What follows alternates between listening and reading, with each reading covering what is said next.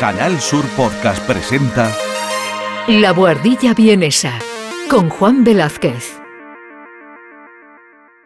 La Buhardilla Vienesa.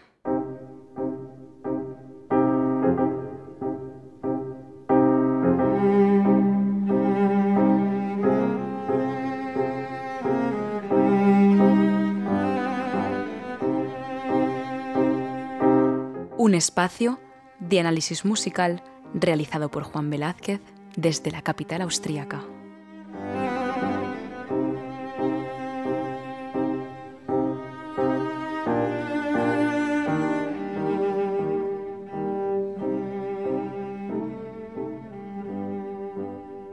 Queridos oyentes de Canal Sur Podcast, bienvenidos a La Bordilla Vienesa, un espacio que espero se convierta en vuestro vergel musical de confianza y en el que trataré de transmitiros por qué aquello que sucedió en la música hace cientos de años fue irresistiblemente bello.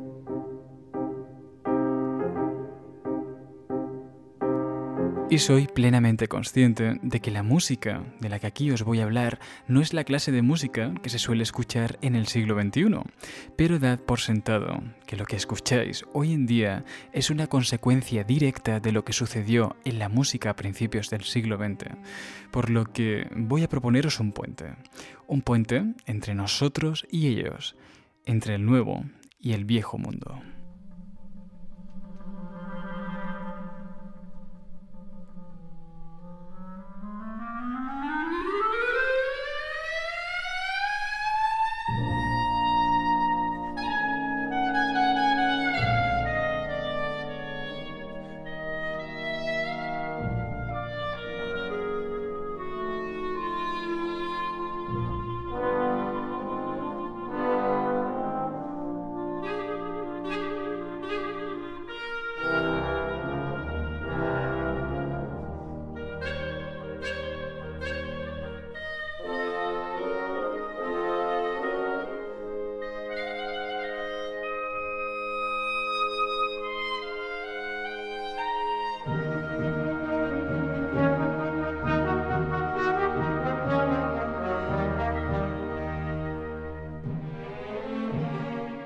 Y este, queridos amigos, es el puente que os propongo. Su nombre es Jakob Braskin Gershowitz, aunque estoy seguro de que este puente de carne y hueso lo vais a reconocer mucho mejor por su otro nombre, el de George Gershwin.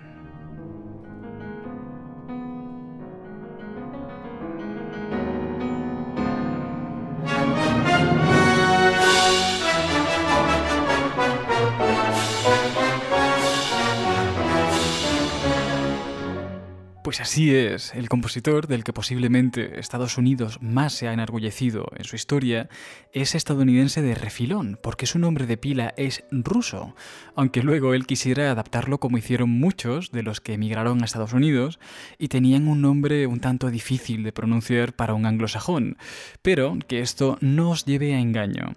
Este tipo era en realidad más americano que un perrito caliente, porque había nacido en pleno corazón de Nueva York, y esto va vais a notarlo en su música casi todo el tiempo.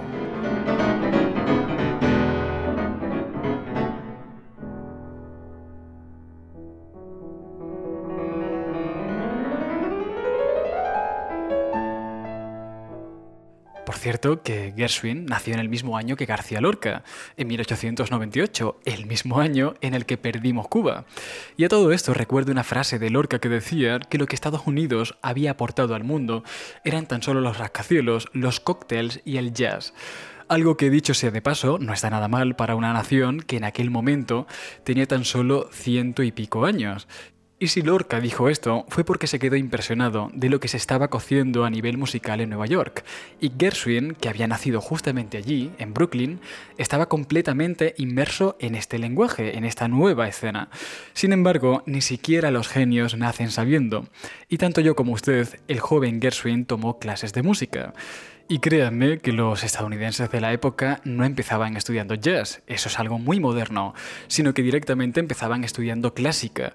Y esto es así porque la independencia política de Estados Unidos llegó bastante antes que la cultural, pero cuando esta llegó lo hizo finalmente para quedarse. Y al igual que John Adams o George Washington, aprendieron en Europa para después independizarse de ella, Gershwin y otros tantos estudiaron muy de cerca a Chopin, Wagner o Debussy, para después independizarse también de ellos.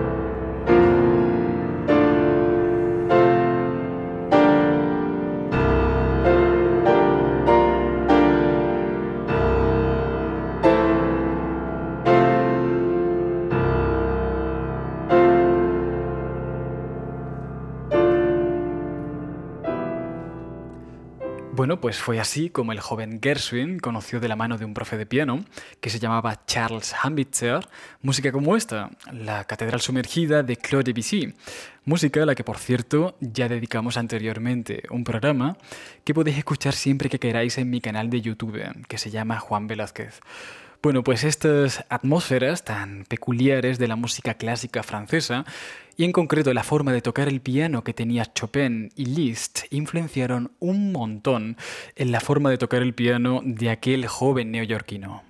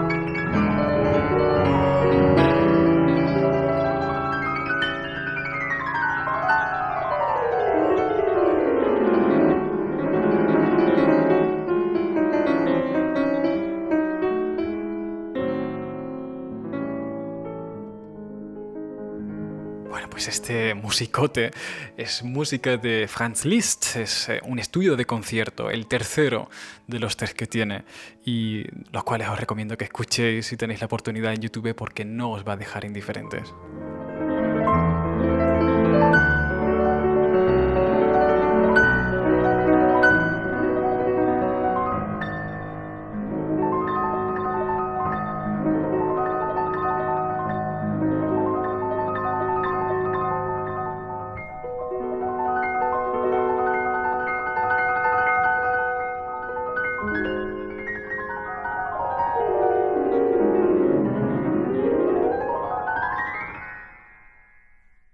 ¿Y por qué os estoy haciendo referencia a compositores como Franz Liszt, Chopin o Debussy?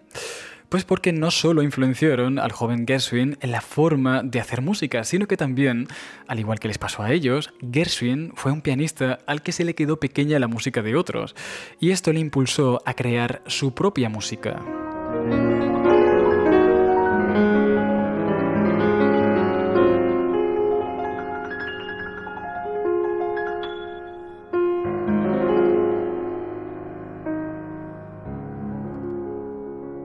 Y fue entonces cuando, siendo un adolescente, decide dejar de tomar clases de piano para invertir ese mismo dinero en clases de composición. Primero localiza a un tipo llamado Robin Goldmark, que le inculca el amor porque la música representa la esencia de una nación, es decir, la música nacionalista. Esto, mm, dicho sea de paso, le dio bastantes habilidades, sobre todo a la hora de vender música para el público estadounidense. Pero el profe de composición que más le influenció fue uno bastante más peculiar, un tipo llamado Henry Cowell.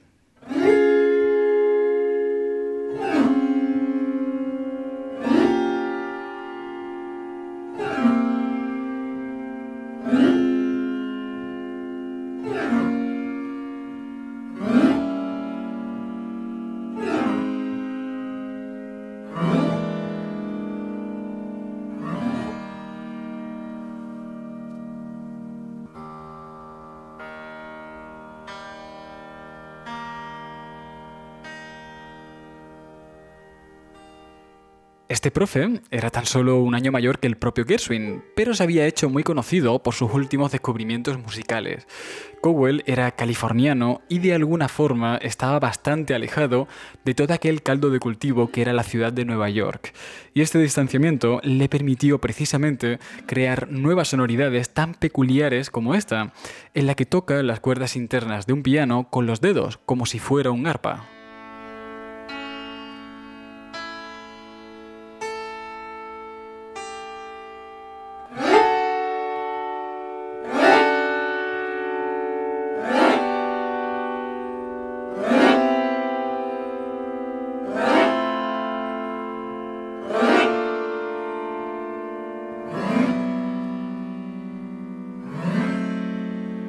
Lo que más influenció a Gershwin de este tipo fue su amor por la fusión, y es que el motor principal de Cowell era la curiosidad, lo que le llevó a crear música de todo tipo, incluida la que provenía de otras culturas, como esta que se titula Homenaje a Irán.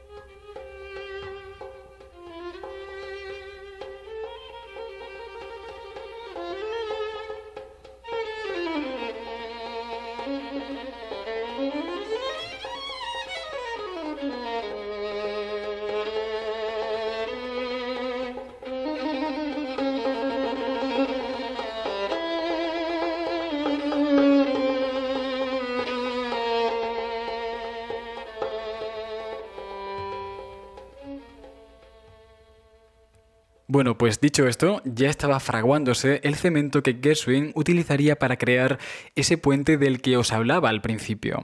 Aquel joven neoyorquino ya tenía en su lenguaje la clásica, la vanguardia y el jazz. de forma que con 16 años decidió abandonar los estudios de composición y probar su talento trabajando para editoriales de música que necesitaban a pianistas que tocasen las canciones que estaban de moda.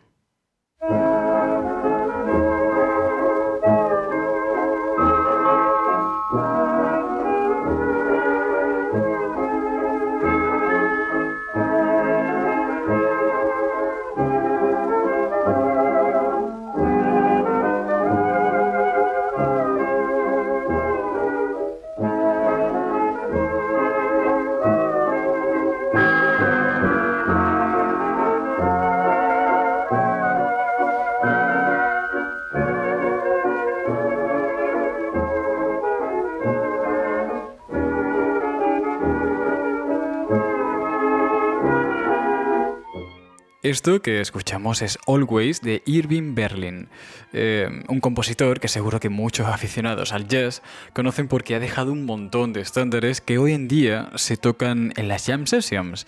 Bueno, pues gran parte de estos estándares los compuso él. Y esta música a menudo tenía que ser tocada por el joven Gershwin al piano y el hecho de que tanta música actual pasase ante sus ojos le dio una perspectiva muy aproximada de lo que el público estadounidense quería, de que al poco tiempo decidió comenzar a crear sus propias canciones. Sin embargo, al principio las editoriales obligaban a los nuevos creadores de canciones a compartir la autoría de la canción con alguien que trabajase fijo en la propia editorial.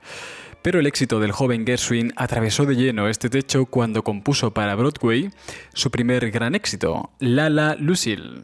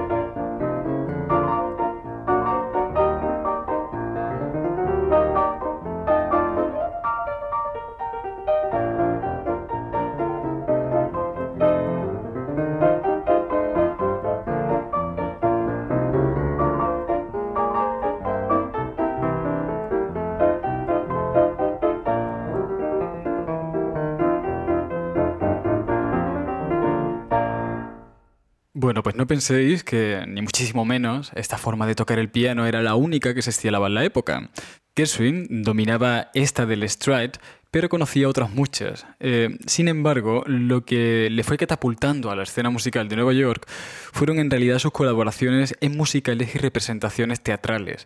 De hecho, solía trabajar codo con codo con su hermano Ira Gershwin, que precisamente era también letrista, y con el que trabajó en muchos de sus musicales. Y es que la necesidad de trabajar codo con codo para este tipo de espectáculos obligó a que muchos de los músicos dejaran a un lado sus diferencias culturales para poder colaborar colaborar entre ellos, siendo así como la música centroamericana y sudamericana fue impregnando progresivamente a la música norteamericana. Porque, queridos oyentes, si hay algo que diferencie profundamente a la música norteamericana de la europea, es que la norteamericana opuso mucha menos resistencia a la fusión musical.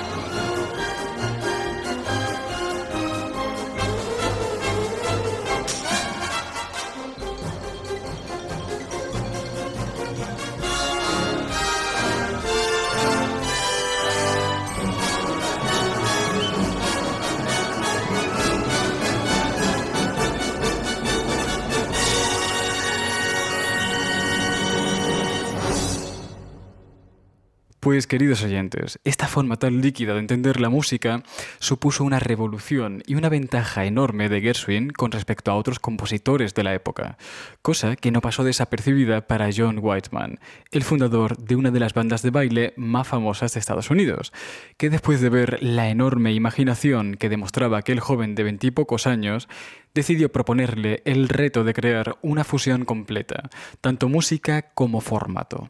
Y me explico. Ambos sabían que el jazz fundamentalmente se disfrutaba desde la pista de baile, y la clásica lo hacía, sin embargo, desde un asiento, de forma que le propuso crear un formato de concierto en el que el público pudiera disfrutar del jazz de la misma forma que lo hacía de una sinfonía. Lo que nos lleva directos y sin frenos a la música que lo catapultó a la fama internacional, y por lo tanto la música protagonista de este programa, Rhapsody in Blue.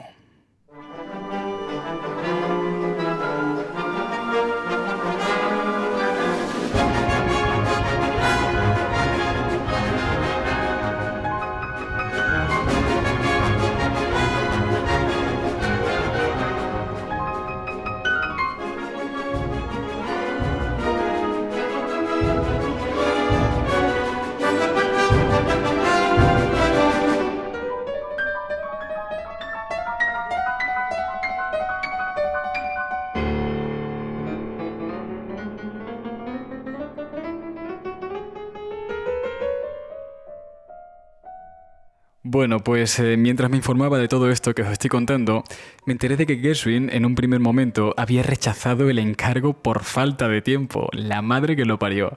Pero menos mal que se dio la siguiente casualidad. A las semanas de haber rechazado la propuesta, su hermano, leyendo el periódico, se enteró de que la prensa estaba hablando de que un tal Vincent López, que era el archienemigo musical de John Whiteman, estaba planeando hacer exactamente el mismo formato de concierto amenazando así la originalidad del proyecto de Whiteman. De forma que este llamó a Gershwin casi rogándole para que aceptase la propuesta. Suerte que Ira, el hermano del compositor, ayudó a convencerle, comenzando así una carrera compositiva a contrarreloj.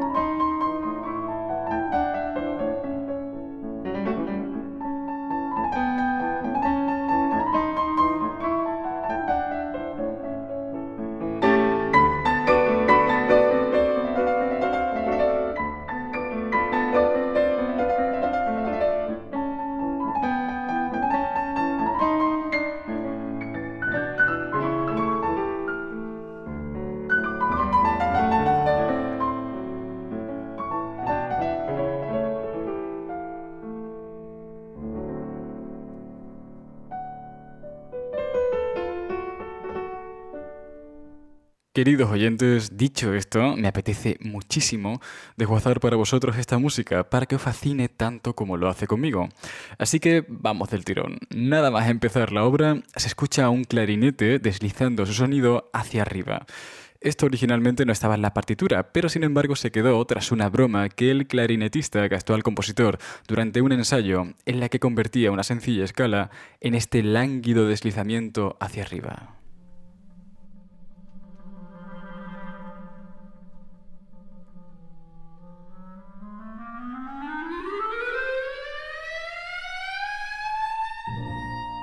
De esta forma se inaugura la Rapsodia en azul o Rhapsody in Blue, como prefiráis llamarlo. Pero ¿qué es una rapsodia? Pues en esencia es una estructura que carece de orden concreto. Por ejemplo, una canción de las muchas que escuchamos a diario tienen un orden concreto como verso, estribillo, verso, estribillo, etc. Pero una rapsodia carece de este orden. De hecho, está mucho más cerca de ser una improvisación que otra cosa. De forma que para que entendáis su estructura no os voy a hablar del orden interno de sus melodías, sino de cómo éstas evolucionan a lo largo de toda la obra.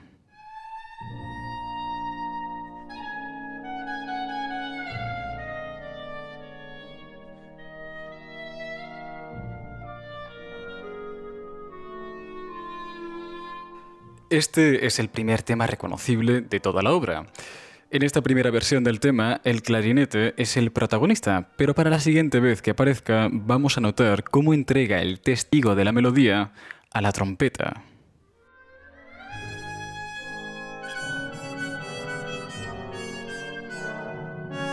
La orquesta estaba deseando meterse y al poquito lo hace exponiendo el mismo tema en todo su esplendor.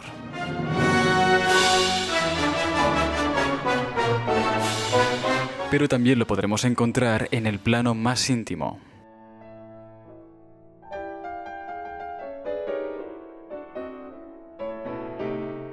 O incluso transformado en una marcha.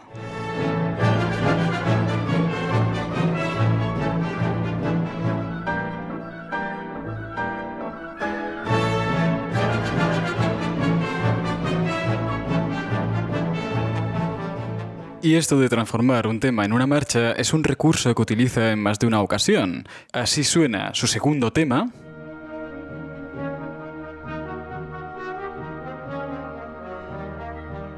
Y así su segundo tema transformado en una marcha.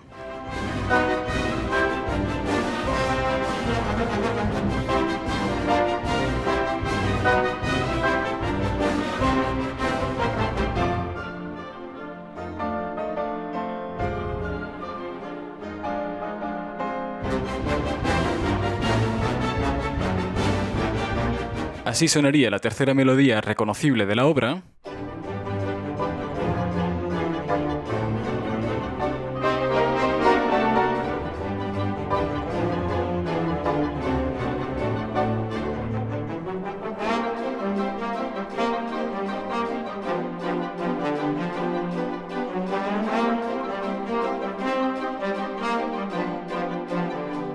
Y así su versión marcha.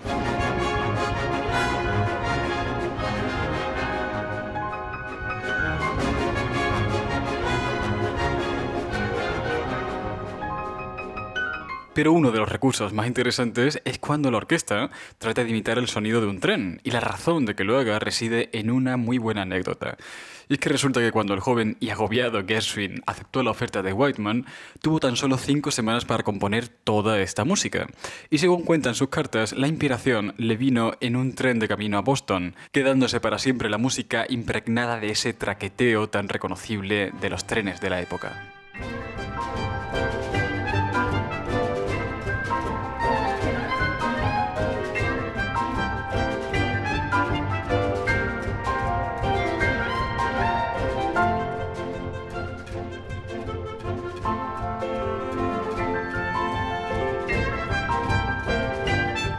Bueno, pues un dato curioso del día del concierto fue que entre el público no solo había público aficionado, sino también compositores famosos como Rachmaninoff o Stokowski. Vamos, que gente a la que el chaval admiraba y mucho. De hecho, solía citar a estos compositores y a otros muchos más en su música, si no literalmente, de una forma muy aproximada. Por lo que durante la misma Rapsodia vamos a escuchar transiciones al estilo del propio Rachmaninoff que estaba entre el público,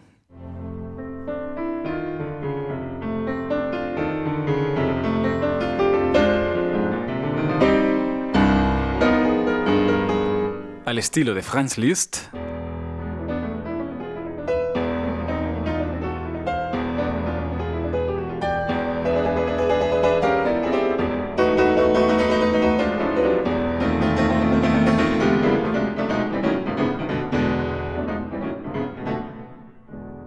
al estilo Wagner,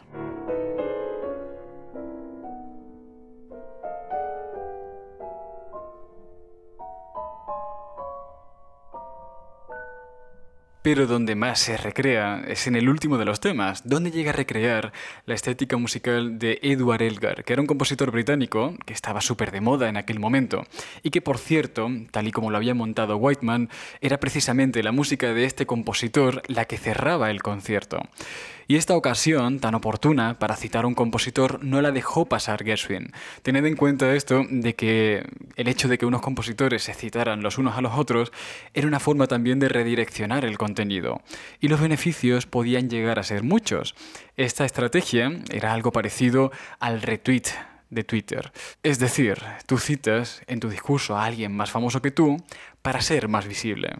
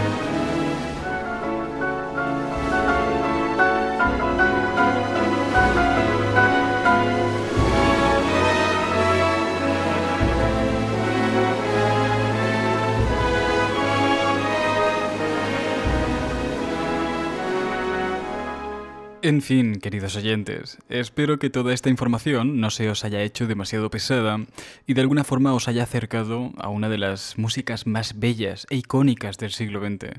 Para mí ha sido un auténtico placer y espero que nos citemos muy pronto aquí, en la guardilla vienesa. De modo que sin más, os dejo con Rhapsody in Blue de George Gershwin. Un abrazo y hasta muy pronto.